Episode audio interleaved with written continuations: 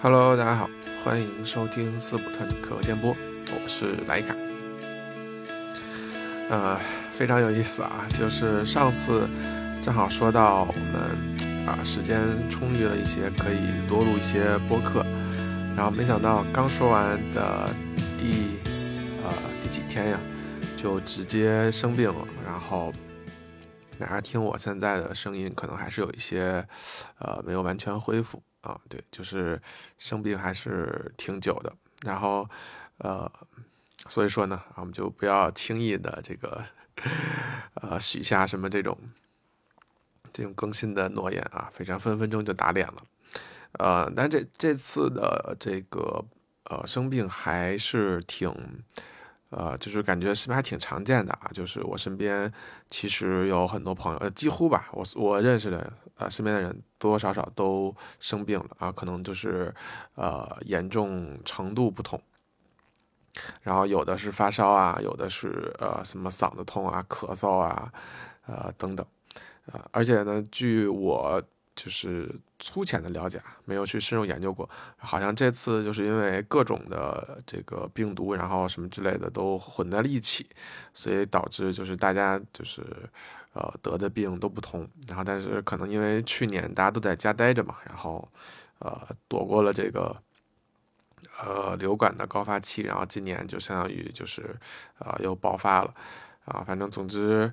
呃挺难熬的。然后。歇了两周吧，然后现在反正好了。然后如果呃大家也有不舒服的情况呢，我觉得还是要多多注意身体。然后马毕竟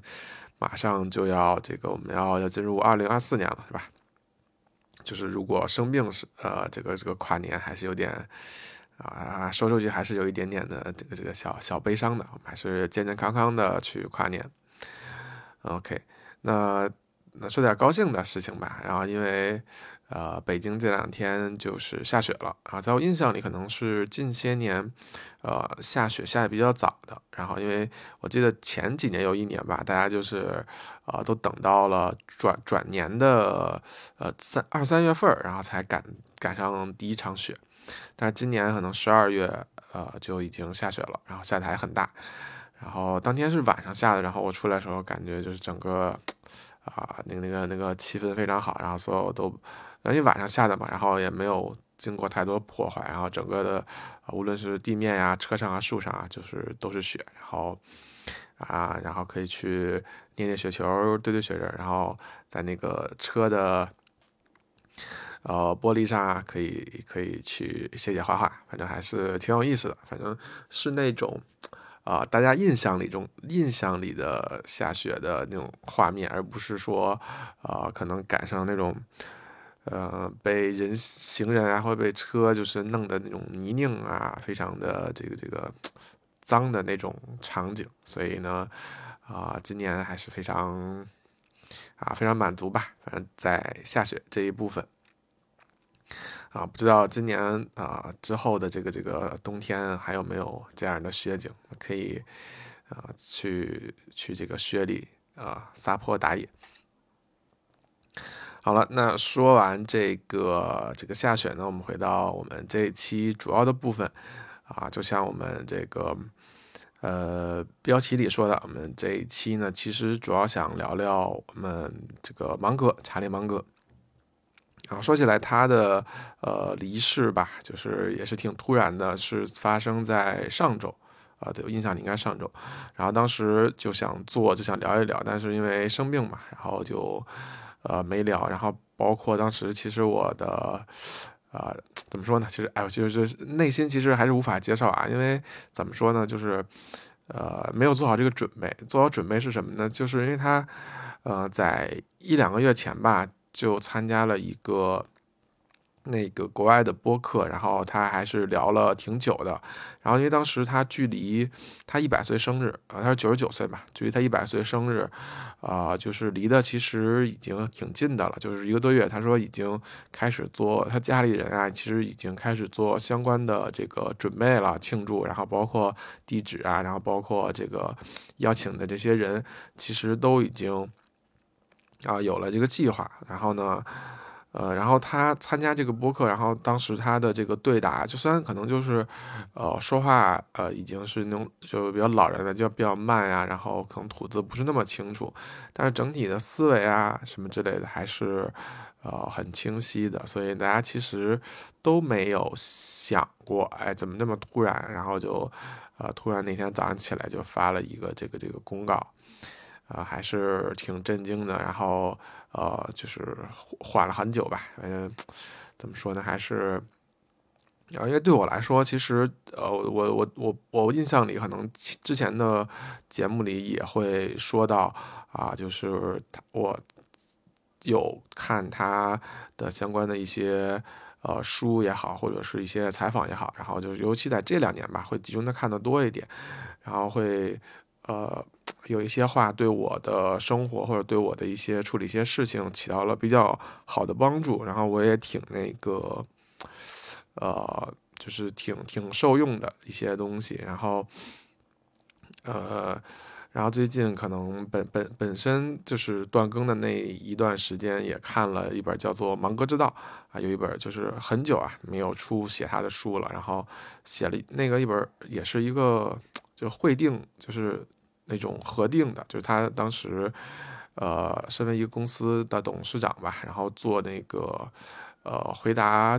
这个股东给记者那种，啊，有一个合集，然后那本书也挺好的，后面也会说到，啊，等等吧，然后就反正就最近关注的比较多，那呃，反正加上赶上生病，然后再赶上去消化了一下这个消息，啊，本身可能已经。啊，按照我们那个流量的理论吧，可能已经已经错过了那个错过了这个这个所谓流量的风口，但没关系啊。我们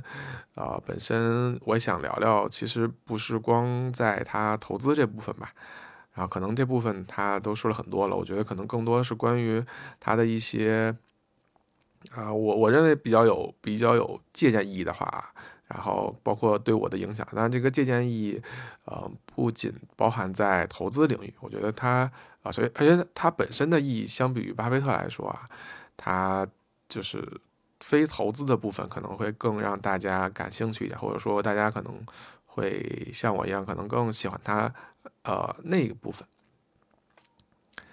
好吧。呃，那说起，其实说起芒格啊，他其实有很多的这个啊外在的标签非常鲜明的，包括说他的这个长寿，是吧？已经九十九岁了，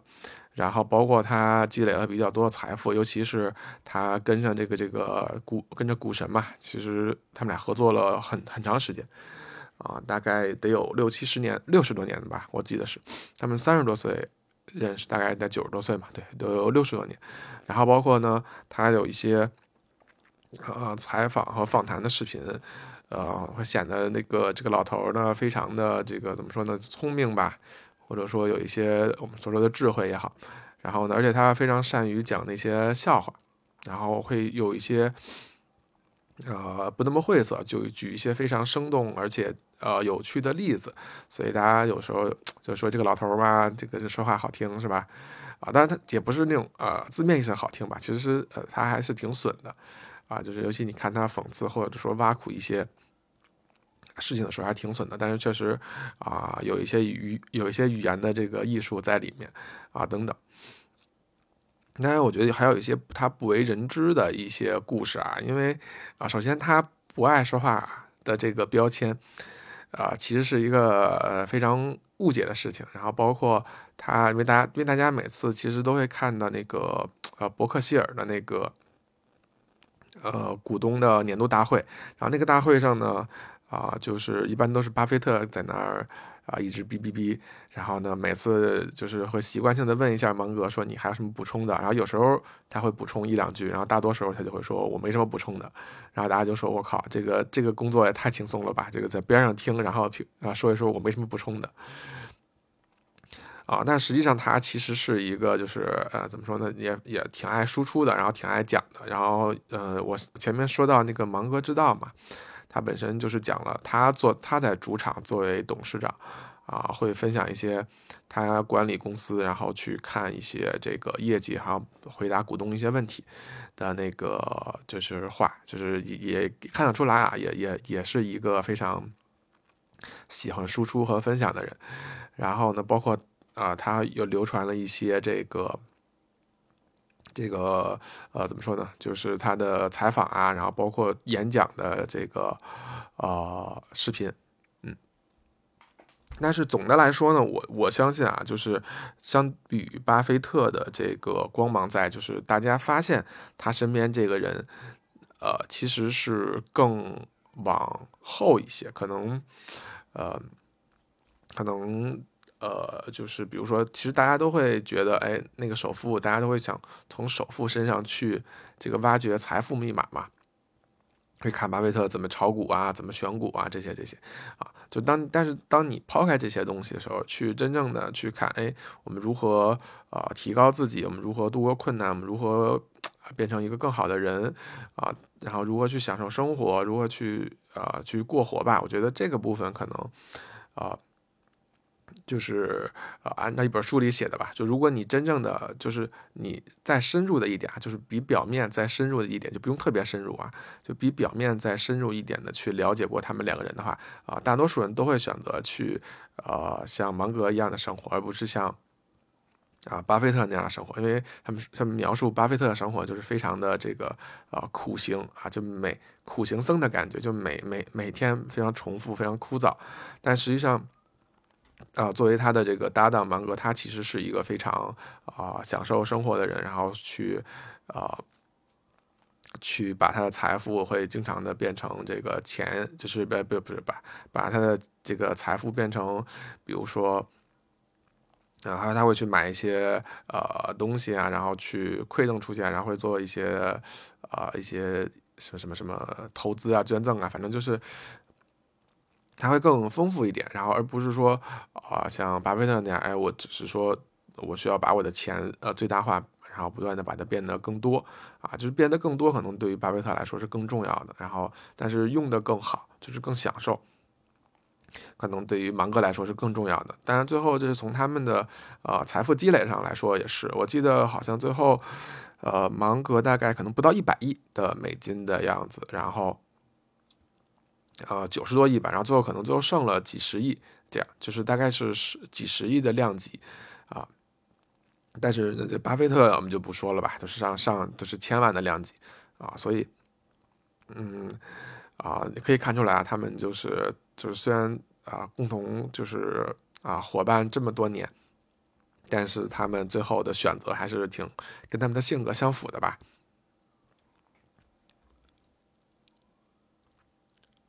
OK，那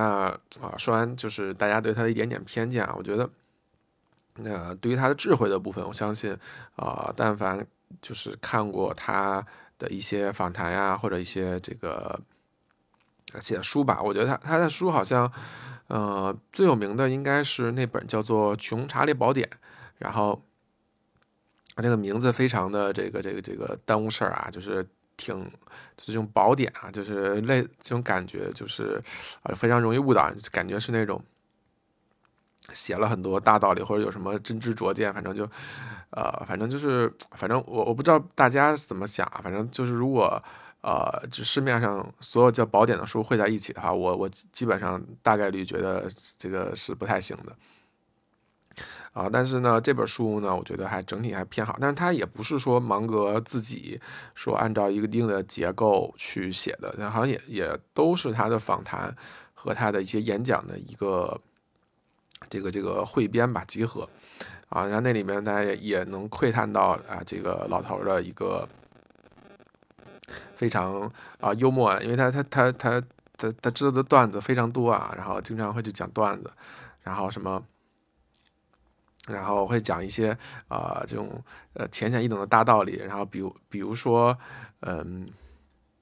什么呃呃如果我想钓鱼的话，我我我我需要去有鱼的地方这种等等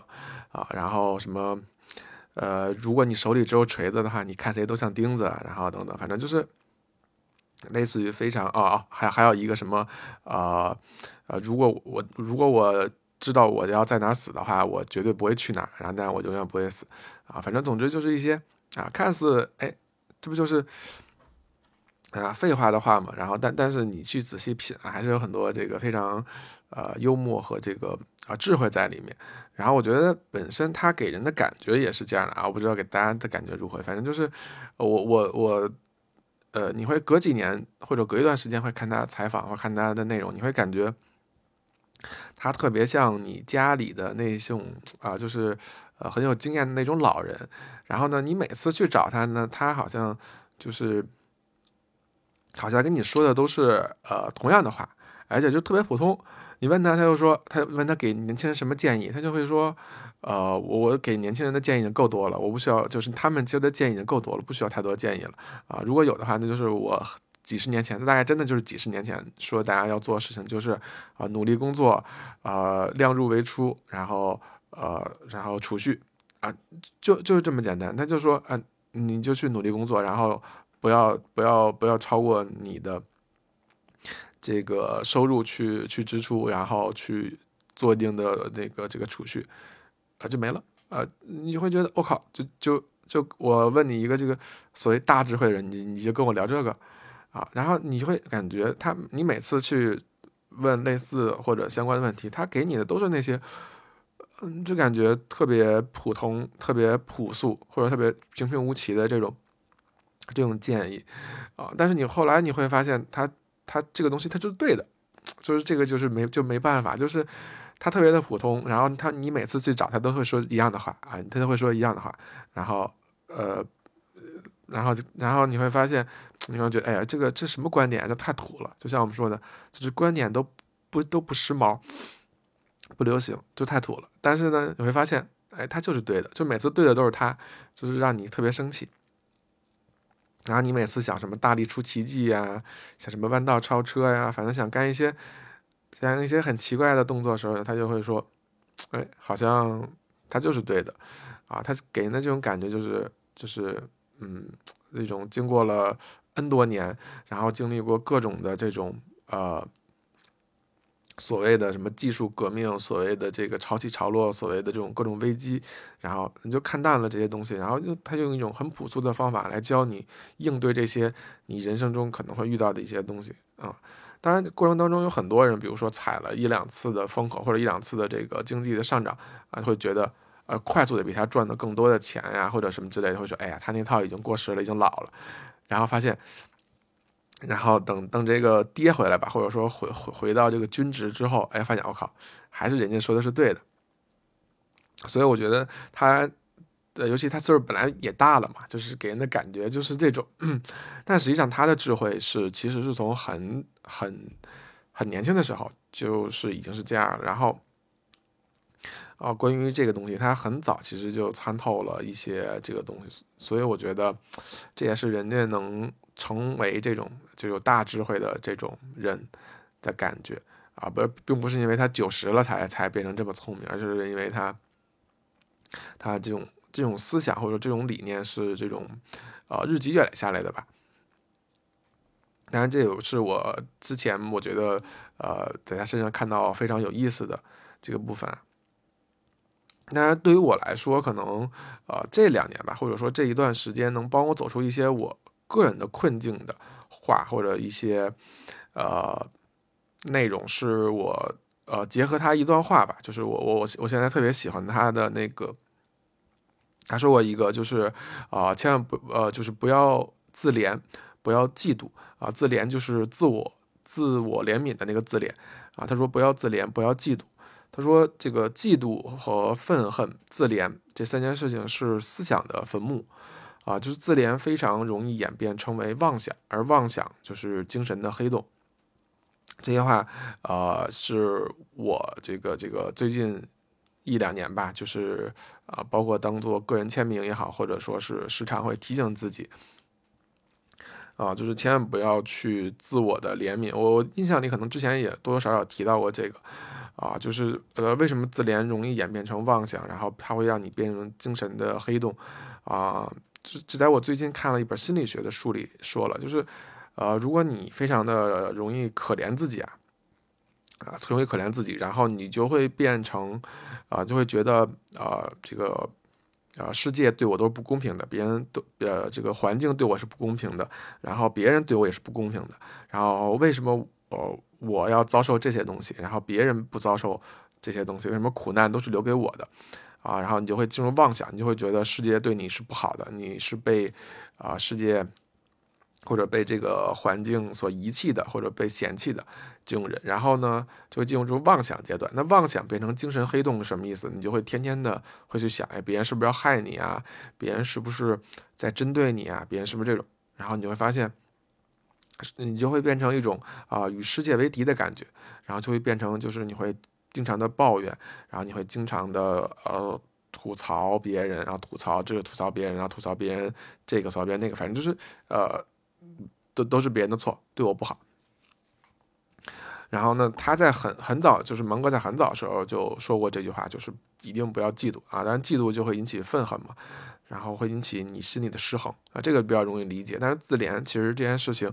呃，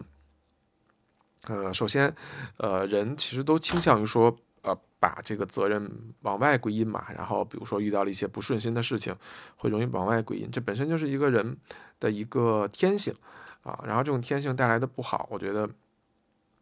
其实是很很难去克服的啊。我觉得，但但是这个事情呢，如果你克服的话呢，啊，你就会很，你就会你就会啊，嗯，很有动力。然后你有动力之后，你会发现，哎，可能你的机会会变多。这个东西就是非常的啊，它是一个不断的加深循环的一件事情。就是呃，怎么说呢？就是你你越自怜。你就觉得别人越对你不好，然后你别人对不好，你就会对别人有攻击的状态，会对这个世界有这种抱怨的状态，然后你会发现，这个世界还真的就像你抱怨的那样，对你越来越不好。但是当你反过来啊，当你去啊，你不你不去自怜，你不去说，哎，对我不好，那我就要去做我力所能及的事情，然后你还你会慢慢发现，哎，好像真的有一些机会，有一些人，嗯，是好的，会让你遇到，然后慢慢的就是。然后你会越来越增强这部分，它其实就是两部分互相增强来影响的过程。OK，那说回芒格啊，就是芒格为什么能说出这句话，而且为什么我觉得他说出这句话能让我觉得特别的、特别的幸福呢？或者说我特别的敬佩他啊？就是有两件事情啊，就是如果一个人特别的、特别的这个一帆风顺，然后特别的就是就是在他的这个。嗯，人生阶段里是属于上升期或者春风得意的时候，他会跟你说：“哎呀，你们不要抱怨，你们不要抱怨环境，你们就要自己努力啊！你们这这这，对吧？就听起来特别像一个风凉话，就特别像一个就是一个成功的人跟你说：哎呀，你们你你不行，都是因为你你自己，你不要去抱怨环境，特别像风凉话。但是这件事情发生在就这句话在芒格所说呢，就是给我的感觉就是。”呃，呃，特别的真实，而且特别的怎么说呢？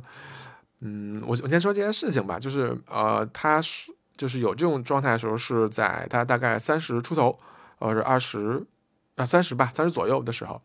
啊，他其实发生了比较大的变故，然后他经历了这个婚姻的这个失败，第一次婚姻的失败，然后离婚了。然后呢，他当时他的长子吧，应该是一个八岁的孩子，然后得了白血病，然后治了一年，整整治了一年，然后反正花了他几乎的大多数的钱吧，就基本也没钱了。然后治了一年，然后九岁的时候，那孩子还是没保住，就还是挂掉了。然后呢，你想，就是你就是身处地一下想，他当时其实他也没有特别多的钱，然后呢，然后。呃，这个婚姻也失败了，然后孩子也这个失去了，就是我觉得，就是如如果这个世界上有一个这个这个呃，就是门槛或者证书，叫做啊，如果你经历过这些事情，你就可以自暴自弃的这个门槛或者说这个条件的话，那我觉得当时的芒格一定是满足这个门槛和条件的，对吧？就是。如果他在自暴自弃，如果他在抱怨的话，我觉得大家都可就是，就是至少我是可以理解的。就是如果如果我身边的人经历过这件事情，就是他他婚姻的失败，然后他孩子就是就是没有治疗好，然后得了绝症，就是呃去世了。就是他如果在我面前抱怨，就是我我我真的没有办法做到说啊你不应该抱怨，你应该怎么怎么样。就是我我真的也很难说出这种话。但是对于他来说，他就在那个情况下，他说我我不应该抱怨，就是我有很多的理由去自暴自弃，很多的理由去走入堕落的那一面，或者说放弃的那一面。他说，但是我觉得那那不对，那我们就是我们应该去接受这件事情，然后接这件事情，至于那个时候再走出来。当然，确实啊，最后事情如他所说的那样，就是他就真正的啊越来越好。然后，呃，首先他他的事业我们就不说了吧，肯定是越来越好的。然后他的这个情感生活，他他后面又跟一个呃，也是一个重组家庭吧，就是那个门也也带了一些孩子，然后他也带了孩子，然后结婚，然后后来他们又生了孩子，就是他们是一个特别巨大的家庭啊。然后最后也这个呃，生活的还蛮蛮幸福的吧，反正就是也是一大家一大家族啊，其乐融融。啊，然后我觉得，呃，在那个状态下，就是人在最低谷的时候，可以说出那种话，就是我我我不要自怜，而且这句话是他自己对自己说的，这个是我觉得是很了不起，就是，呃，就是我跟我自己说，我在最我低谷的时候，我不要去怜悯我自己，这是非常不容易的。然后后面的一些事情，其实也验证了他的这个品质啊，就是，呃，还有一件事情什么呢？就是你们大家看他的那个照片啊。就是非常的，呃，这什么？就是你们看他的照片，都是有一个，就是戴一个巨大巨厚的那个那个眼那个眼镜，对吧？那个眼镜特别大，那个能感能透着照片能看出那个镜片特别厚。然后呢，那个眼睛有一边右边吧，应该是，就是特别的，呃，就是呃，特别的，就是嗯，不自然。对，因为那是一只假眼。也没错，就是他也经历过这个眼部的一个呃手术和这个疾病，当时应该是呃白内障吧，或者是好像什么一个眼睛的疾病，然后那个疾病当时没有治好，然后说只能换了假眼，而且换了假眼之后，最最离谱的是，他说啊，医生跟他说，你那只眼睛也有可能啊，如果你如果你呃不治好啊或者什么之类，也有可能会失明，就是他面临着。呃，失明的风险，大概那会儿是应该是五六十岁吧。然后他，呃，问他要不要治疗，他说我不，我我不再用这样的方法治疗了，我我不能让我那只眼睛也也有这种风险。然后他就没有治疗。然后，然后没有治疗的时候呢，他说了一句什么呢？他说，呃，如果我，他说，呃，他说，他说，如果我失明的话，那我现在就要准备，啊，开始学习盲文了。对对对，啊，你会你你会说，哎，我靠，这个人好像他可以把，呃，对外界的抱怨，对他遭遇的这种这种，嗯，表述完全的跳过去。他会他会永远说，OK，那基于我的现状或者我的我的这个情况，那我要去做些什么事情？他永远都在想，我可以去做些什么啊？我可以要我要做些什么？然后我如何去做啊？他完全会把那那些所谓的，呃，精神，我们现在说吧，就是一个流行的词叫精神内耗的部分抛弃啊。那从心理学的角度来说啊，他是一个非常有这个这个我们叫责责任，对自己要负有责任啊的这么一个人。当然这部分呢，我们从后面也可以会说。但是我觉得我听了这个故事之后，我就会觉得，他真的是一个非常让人。呃，就是敬佩和尊重、值得学习的人，而不是说他因为他有钱或者什么之类的。我觉得，呃，嗯，就是你的生活当中，人肯定会遇到一些呃高光或者说是挫折的部分。然后一个人真正体现你品质，或者说啊去磨练你品质的时候，正是那些所谓的低谷状态。所以我觉得，如果听节目的你可能最近也啊不太顺利，或者是。啊，遇到一些情况的话，那我觉得，啊，你不妨去啊了解一下，或者说我们将芒格学习一下，去把这些东西化作一种行动力，或者说把对这些呃事情的抱怨去变成你能做的事情。